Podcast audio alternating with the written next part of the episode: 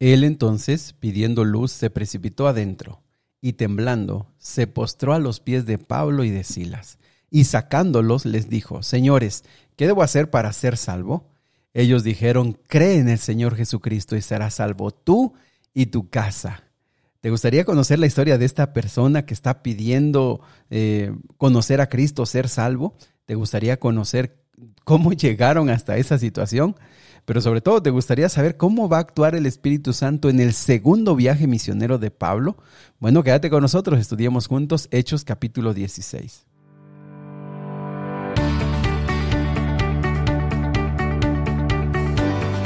Nuevamente bienvenidos amigos y amigas al plan Ravivados por su palabra. Me da tanto gusto saludarles, desearles el mejor día, desearles que hoy puedan decidir caminar con Cristo Jesús y hagas lo que hagas, decirle al Señor que te acompañe y tú decides caminar con Él. Pues bien, vamos a tomar nuestra Biblia y vamos a comenzar Hechos capítulo 16. Estamos en el segundo viaje misionero. Recuerda, cuando decidieron ir a este viaje misionero, a visitar las iglesias que en el primer viaje se habían, eh, se habían, habían nacido, recuerda, se separaron. Bernabé quería llevar a Juan Marcos, Pablo no estuvo de acuerdo y entonces tuvieron una gran controversia, discusión y terminaron separándose. Pablo va con Silas y Bernabé se va con Juan Marcos por otro lado. Ahora, en el primer viaje fueron por, comenzaron por, por agua, aquí se van por tierra, van caminando y llegan a Derbe y a Listra, que está cerca de Iconio, son tres eh, lugares que están, están cercanos y recuerda que en Listra había pasado algo interesante, que en el primer viaje ahí lo habían apedreado a, a Pablo y casi que pensaron que estaba muerto, lo dejaron fuera de la ciudad y él se levantó, ¿te acuerdas? Bueno, ahora sucede que en esa zona, Derbe y Listra, sucede que allí ahora se encuentran que había un joven llamado Timoteo, versículo 1 y 2, que era hijo de una mujer creyente judía y su padre era griego y muy, muy probablemente era inconverso, es decir, no, eh, aunque era griego, no simpatizaba no, hacia el judaísmo. Entonces se hablaba muy bien de este joven, muy, muy, muy bien, tenía un buen testimonio en Listra y en Iconio y entonces, dado a eso, a su buen testimonio, y era joven, Pablo dice que quiso que fuera con él y, lo, y tomándolo lo circuncidó por causa de los judíos que había en aquellos lugares, porque todos sabían que su padre era griego. Aquí vamos viendo varias cosas interesantes. Lo primero es que eh, es muy probable que Timoteo y su mamá y su abuela, que ellos eran creyentes, hayan visto el apedreamiento de Esteban, o por lo menos eh, Timoteo estuvo muy cercano cuando, perdón, cuando Pablo, Pablo, perdón, cuando Pablo fue apedreado, y eso eh, dejó huellas muy, muy marcadas en la vida de Timoteo, tanto que les digo, él estaba siendo joven y tenía un excelente testimonio. Entonces, ahora que ya regresa Pablo, lo quiere llevar para que le acompañe en la predicación. Y eh, y algo también muy interesante es que Pablo los circuncida, recuerden, algo que los judíos tenían que hacer. ¿Por qué? Pablo sabía que eso no era de salvación. Pablo sabía que eso no era para que la gente se salve. Pero él lo hizo para evitar prejuicios, para no tener problemas. Y fíjense algo que, que es bien importante, la sabiduría antes que las cosas. La sabiduría. ¿Por qué? Él, ¿para qué va a llegar con los judíos a predicarle cuando él va a tener un problema, cuando digan el que te acompaña no es circuncidado? Y en vez de centrarse en el Evangelio, van a estar centrados en por qué Timoteo no se ha circuncidado. ¿Me explico? ¿Y por qué es importante? Porque, porque ser un buen cristiano no, no, no necesariamente estaba peleado con ser un buen judío. Es decir, podías cumplir ciertas cosas de judíos y evitarte, evitarte problemas. Y saben que eso a veces a la gente, de manera general, le cuesta entenderlo. A veces eh, crea problemas, crea problemas con cosas que no son necesarias. O sea, si tú no, eh, no te afecta, es algo, en este caso, ser circuncidado, mira, hazlo para que donde tú vayas no tengas que perder tiempo con cosas secundarias y dediques tiempo a las cosas que realmente son importantes. Y a mí me parece que Pablo actuó con bastante sabiduría. Eh, me parece también interesante que Pablo lleve y le dé la oportunidad a un joven para em, instruirlo, capacitarlo entrenarlo y por supuesto también hacer crecer a las personas que van a estar completamente metidas en la predicación del Evangelio. Y saben, eso es bien importante. En la vida diaria, en las decisiones, siempre darle la oportunidad a jóvenes, siempre darle la oportunidad a personas que no saben aprender nuevas habilidades, aprender a estar en nuevas circunstancias. ¿Por qué? Porque nosotros no somos eternos, nosotros no vamos a estar siempre. Eh, entonces lo más importante es dedicar tiempo a la preparación y al entrenamiento de otras personas para que eventualmente cuando nosotros no estemos puedan hacer varias cosas y las puedan hacer bien. Y eso me refiero en la vida cotidiana. ¿Cuántas veces los padres no les dedicamos tiempo a los hijos a enseñarles cosas diarias, cosas cotidianas? ¿Te has dedicado tiempo a enseñarles a hacer a tus hijos un presupuesto? a vivir dentro de un presupuesto. Te has sentado con tus hijos a enseñarles cosas que le van a servir en la vida, cómo resolver problemas, cómo enfrentar eh, el desánimo, cómo enfrentar la frustración. O sea, cosas que, que en la escuela no le van a enseñar, pero necesitas enseñárselas. O a tus trabajadores, cuántas veces quieres que te rindan, pero no, no les dejas tiempo para que se capaciten. ¿Me explico? O sea, lo que aquí estamos viendo son principios que tú puedes aplicar en, todos lados y, te puede ir bastante bien. Entonces, eh, se lo lleva, versículo número 5, y dice que las iglesias eran confirmados en la fe y aumentaba un número cada día. Imagínate, después de cinco años, probablemente más, probablemente menos, pero Cinco años después, Pablo regresa y las iglesias siguen creciendo. Amigos, yo quiero que nosotros nos quede claro eso. Estas iglesias habían entendido que su pastor, que su guía espiritual era nuestro Dios mismo, Cristo Jesús. Ellos no estaban dependiendo siempre de que alguien me esté motivando, animando. No digo que no sea importante, todos necesitamos que alguien nos motive, pero cuando nosotros dependemos de otra persona para estar bien espiritualmente, allí hay un gran problema hay un gran problema. Nosotros necesitamos depender de Dios. Pues bien, otra lección que quiero que quede en nuestra mente esta mañana, dice el versículo 6, y atravesando Frigia y la provincia de Galacia, les fue prohibido por el Espíritu Santo hablar las palabras en Asia. Cuando llegaron a Misia, versículo 7, intentaron ir a Bitinia, pero el Espíritu Santo no se los permitió.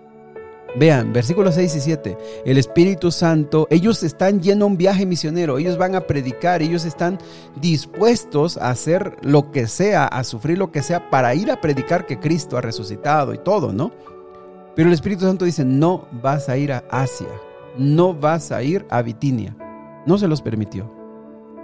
Y creo que lo primero que aprendemos ahí, amigos, es qué, qué extraordinario sería que nosotros pudiéramos cada día en la toma de nuestras decisiones y en tratar de, actuar con sabiduría, con inteligencia, tomemos una decisión y creo que es lo correcto, ¿no? Es, estamos haciendo un buen proyecto, un buen plan, estamos trabajando, pero el Espíritu Santo nos diga, ¿sabes qué? No es, no lo hagas.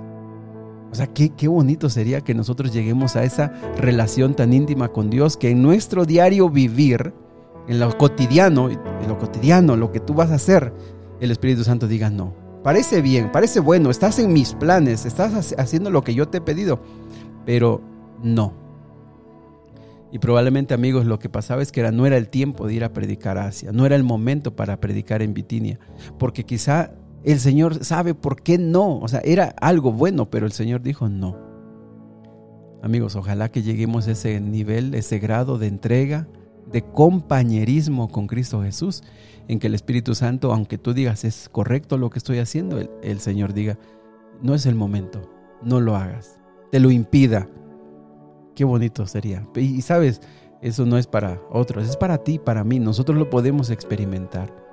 El Espíritu Santo ve cómo, creo que nos ha quedado claro en los hechos, en el libro de Hechos de los Apóstoles, el Espíritu Santo se está manifestando, hablando, es una persona que está siempre allí, actuando. Muy bien, pues descendieron a Troas y entonces versículo 9 y 10 dice que tuvo una visión Pablo de noche en la que veía a un varón macedonio que decía, estaba de pie rogándole diciendo, pasa Macedonia y ayúdanos. Y fueron para allá, fueron para allá. Entonces dice versículo 11, zarpando pues de Troas vinimos en rumbo directo a Samotracia y el día siguiente a Neápolis y de allí a Filipos, que es la primera ciudad de la provincia de Macedonia, ojo, y una colonia. Y estuvimos allí en aquella ciudad algunos días. Y un día de reposo, que es el día sábado, salimos fuera de la puerta junto al río donde solía hacerse la oración y sentándonos hablábamos a las mujeres que se habían reunido. Entonces allí en Filipo, ojo, eso va a ser importante más adelante, ese lugar, Entonces una mujer llamada Lidia, vendedora de púrpura de la ciudad de Tiatira, que adoraba a Dios, estaba oyendo y el Señor abrió el corazón, ojo, el Espíritu Santo actuando, amigos, el corazón de ellos para de ella para que estuviese atenta a, lo que Pablo decía. Y cuando fue bautizada, que se entiende que no fue mucho tiempo después, pronto aceptó a Cristo y también su, su familia, nos rogó diciendo, si habéis recibido, si habéis recibido eh, o juzgado que yo sea fiel al Señor, entrad a mi casa y posad. Y nos obligó a quedarnos. Mira qué interesante. Una persona de bastantes recursos, una persona, una mujer muy bien acomodada, de negocios, una mujer emprendedora, una mujer que eh, tenía una muy, muy buena posición económica, acepta a Cristo y le pide a, este Pablo y a Silas que se queden ahí en su, en su hogar. Entonces dice versículo 16 que aconteció que mientras íbamos a la oración nos salió al encuentro una muchacha que tenía un espíritu de adivinación, la cual le daba gran ganancia a sus amos. Entonces sucede que esta mujer, vean, eh, esta muchacha eh, que tenía un espíritu maligno, un espíritu de Satanás, los estuvo siguiendo algunos días y decía, decía ella, estos hombres son siervos del Dios Altísimo quienes anuncian el camino de salvación y uno lees de repente y dices, pero pues estaba diciendo la verdad. Satanás estaba diciendo ahí la verdad a través de esta mujer. Él, ellos eran siervos de Dios Altísimo y anunciaban el camino de salvación. Y esta mujer, entonces, ¿cuál es el problema, amigos? ¿Saben cuál es el problema? El problema es que eh, la gente podía ligar, relacionar a esta mujer con este espíritu maligno de adivinación que relacionaran a Pablo y a Silas con ella. Y la gente dijera, es lo mismo, es el mismo espíritu. Y entonces eh, toda la obra se viniera abajo.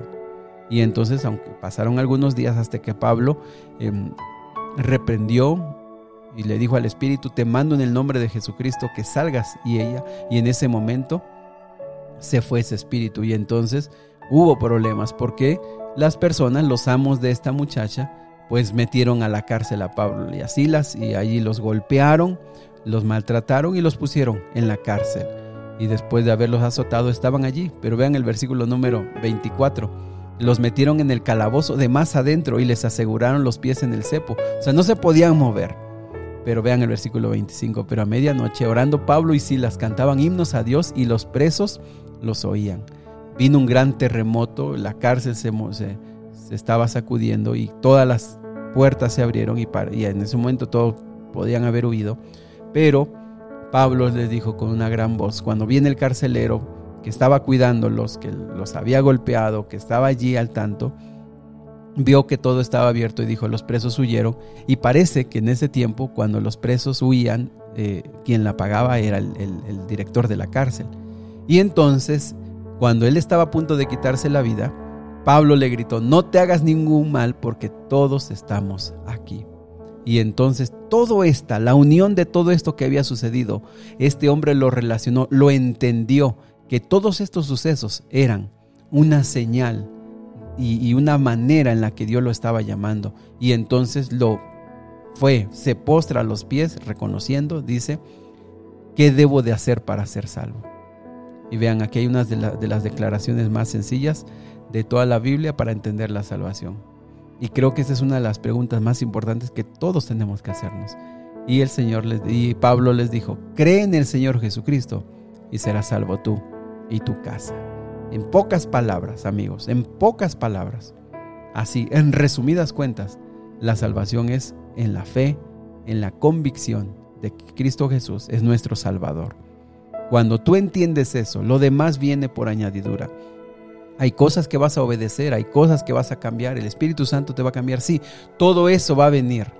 La vida del Señor, cuando el Señor llega a nuestra vida, no puede quedar igual nuestra vida. Él nos va a transformar, nos va a cambiar, va a cambiar mucho de lo que somos. Pero, en esencia, la salvación es en la creencia, en la fe, en la confianza de que nosotros somos pecadores pero que hay un Salvador, que ese es Cristo Jesús.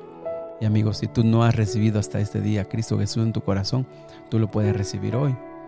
Y si tú has estado estudiando la Biblia con nosotros, te has dado cuenta cuán cuán grande es el amor de Dios que quiere que tú y tu familia sean salvos, que tú y tu hogar puedan disfrutar del gozo de la salvación de Cristo Jesús. Y como sabes, vas a escuchar, vas a aprender muchas cosas que el Señor quiere cambiar en tu vida. Y varias cosas vas a aferrarte y decir, no, no, yo no puedo hacer esto. El Señor lo va a hacer en tu vida. Y sabes que en esa misma noche, en esa misma madrugada, el eh, Pablo, lastimado, doliente, sangrando, fue curado por la familia de este carcelero. Y en ese momento empezaron a predicarles la palabra del Señor. Y en esa misma hora de la noche fueron bautizados. Y ese amanecer, amigos, fue totalmente diferente para el carcelero. Esa mañana despertó bautizado él y su familia. Y ese, y ese hombre encarcelado, Pablo y Silas, desayunando y felices porque el dolor, ese llamado que el Espíritu Santo les hizo a ir a ese lugar, ah, se estaba cumpliendo. Personas, personas estaban siendo, eh, aceptando a Cristo Jesús y estaban siendo salvas. Amigos, lo que nos dice aquí es que donde Pablo y Silas eran llevados por el Espíritu Santo es que había una necesidad de personas específicamente que necesitaban encontrar a Cristo Jesús. Yo quiero preguntarte, ¿te gustaría recibir a Cristo Jesús en tu vida? ¿Te gustaría experimentar ese gozo que este carcelero y su familia disfrutaron? Quiero decirte que para que el Evangelio, para que esta palabra te llegara a ti, hubo muchos que así como Pablo, tuvieron que pasar dificultades. ¿Por qué? Porque el Espíritu Santo te quería alcanzar a ti. No sé cuándo tú te bautizaste, cuándo le entregaste tu vida al Señor, pero para que te llegara esa invitación hubo otros que tuvieron que llegar hasta ti, porque Dios los envió. Me gustaría orar contigo. Querido Dios y Padre, gracias porque tu palabra no, regresa vacía, siempre llega a nuestro corazón nos convence de nuestra necesidad de ti y regresa con nuestra decisión de caminar contigo. Padre, gracias por esta historia, gracias por esta, esto que tú nos cuentas a través de este viaje misionero de Pablo, de Silas, lo que sufrieron y lo que pasaron. Señor, gracias porque así como los como esta mujer, como este carcelero, también hoy nosotros necesitamos de la salvación, necesitamos del gozo de disfrutar lo que ahora conocemos en ti esa paz y esa esperanza que tenemos la hemos recibido de tu mano. Muchas gracias Señor y todo lo, agradecemos en el nombre de Jesús. Amén.